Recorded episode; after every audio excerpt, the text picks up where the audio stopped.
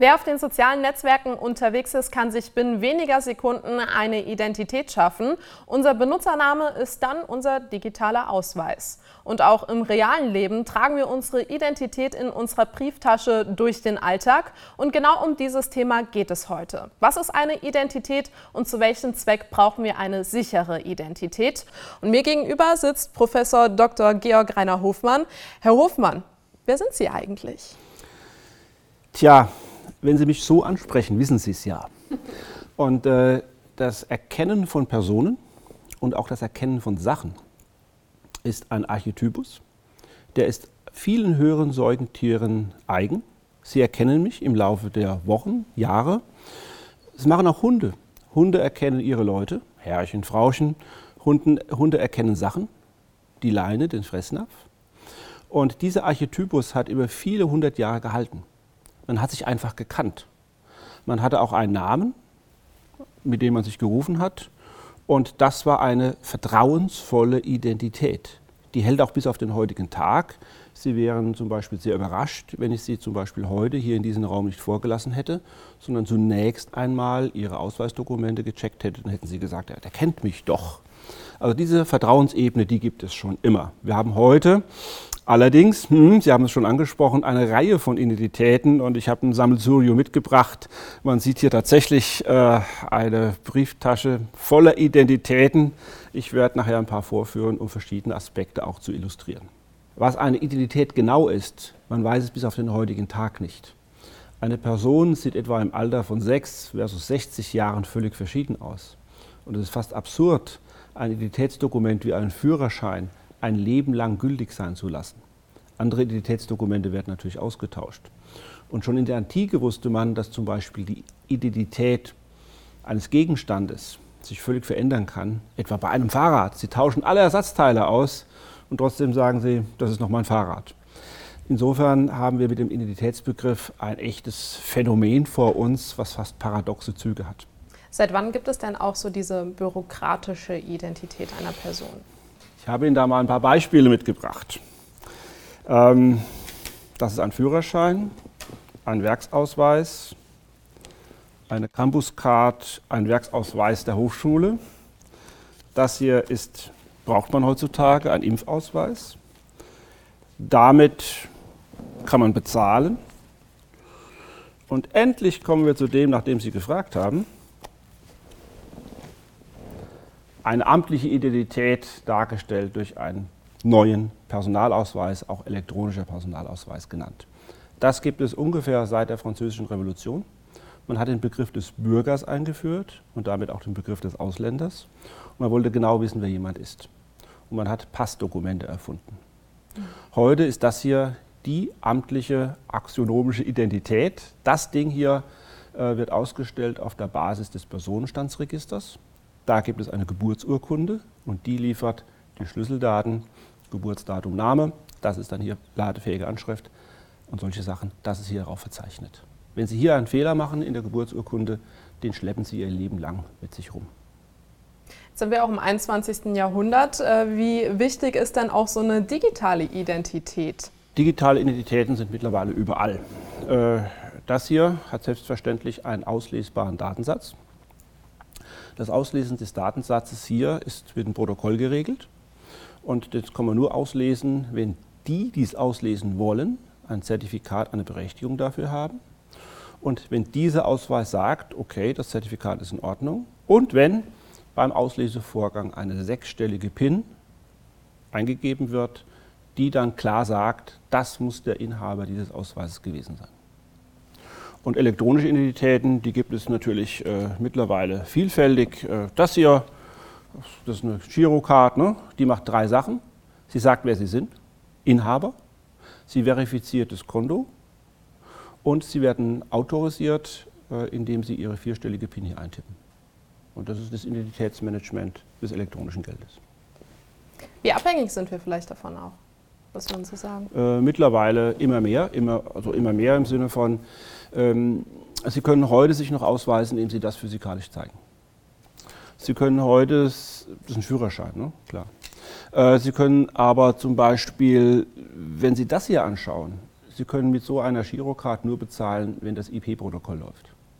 Die Abschaffung des Bargeldes würde bedeuten, falls das IP-Protokoll ausfällt, haben Sie kein Geld mehr.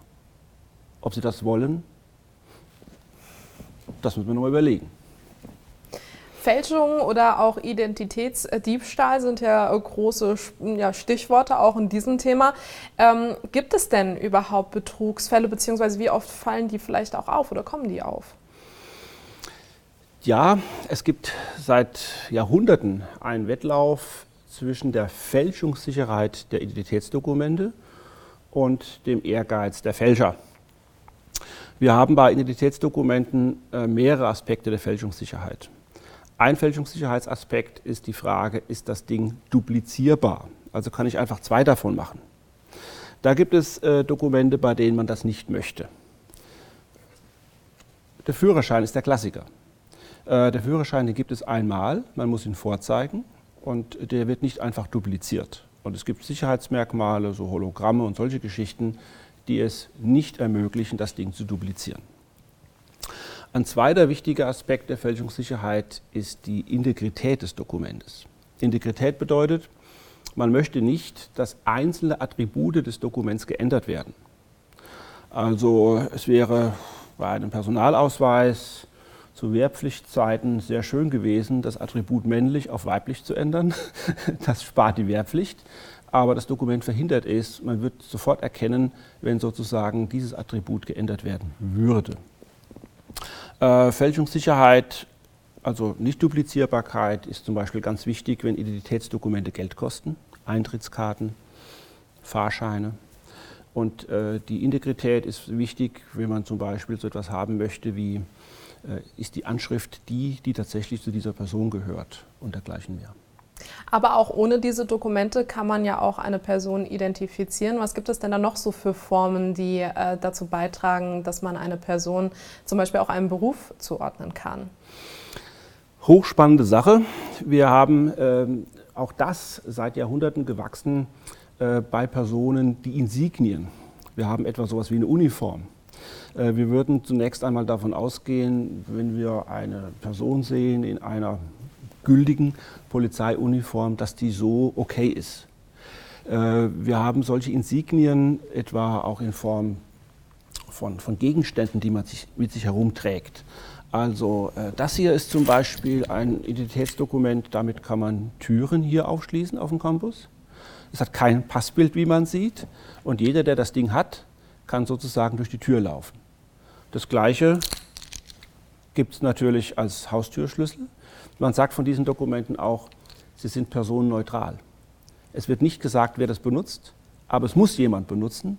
Und wer auch immer es in der Hand hat, der kann es benutzen. Jetzt haben Sie schon ganz viele Ausweise auch äh, vorgestellt, Dokumente hingelegt.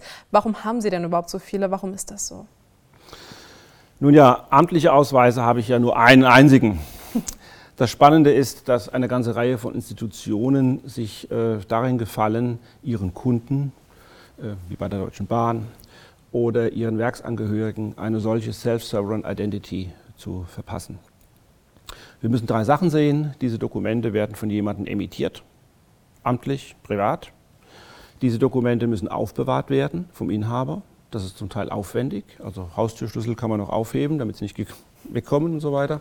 Aber diese Dinge haben oft ein, ein, ein Kennwort, ein PIN, das man sich merken muss. Und diese Dokumente müssen auch über ein bestimmtes Protokoll akzeptiert werden. Sie werden entweder gelesen, vorgezeigt und dann ist es gut. Es gibt Identitätsdokumente, personenneutral, wie etwa Geldscheine, die werden komplett übergeben. Es gibt Dokumente, die werden modifiziert, wie zum Beispiel Fahrzeugscheine, da kommt immer so ein Hauptuntersuchungsstempel rein. Also da gibt es eine ganze Reihe von Protokollen, die zur äh, Rezeption solcher Identitätsdokumente führen. Und ähm, es ist ein Riesenzielkonflikt zwischen der Sicherheit, Zuverlässigkeit dieser Identitätsdokumente und dem Aufwand bei der Emission, wie sie ausgestellt werden, der Aufbewahrung, der sicheren Aufbewahrung und der Rezeption, welche Legitimation mit diesen Identitätsdokumenten verbunden ist. Herr Hofmann, welche Gefahren sehen Sie denn eigentlich auch darin? Naja, äh, wir haben heute eine Vielzahl von so Mini-Identitäten, die wir mit uns herumschleppen. Jeder E-Shop verlangt die Identität von uns, alle möglichen Karten werden verteilt und, und, und. Wir reden auch von der Registritis der Leute und das ist in der Tat eine Gefahr, denn ohne diese digitalen Identitäten sind sie plötzlich ein Nichts. Und äh, es ist schon bedenkenswert, wenn Sie etwa so etwas wie ein großes Einkaufsportal sehen. Nehmen Sie Amazon. Angenommen, Amazon würde sagen, Sie kaufen nicht mehr bei uns ein. Gründe brauchen wir Ihnen gar nicht zu nennen. Wir haben einfach Ihr Konto gesperrt. Das dürfen wir. Wäre das fair?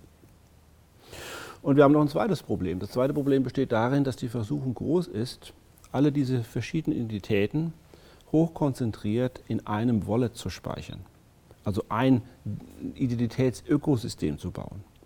Was passiert aber, wenn dieses eine Ökosystem dann in die falschen Hände gerät? Also Sie speichern alle Identitäten auf einer Masterkarte mit einem Master-Passwort. Und wenn das sozusagen verlustig wird, dann sind Sie plötzlich ein Nichts. Jetzt mal raus aus dem Alltäglichen, rein ins Berufliche. Mhm. Was gibt es denn für Unternehmen zu beachten? Was darf da nicht verpasst werden? Ähm, wo wir heute mit großer Intensität diskutieren, ist die sogenannte Fraud Protection. Also der Betrug, der mit speziell digitalen Identitäten funktioniert. Äh, wir erinnern uns an die erste Frage, wer sind Sie? Im klassischen Kaufmannsladen, natürlich kennt der Kaufmann die Kunden und die Kunden bezahlen mit Bargeld und die Ware wird übergeben und damit ist das Ding geregelt. Jetzt das Ganze in E-Commerce.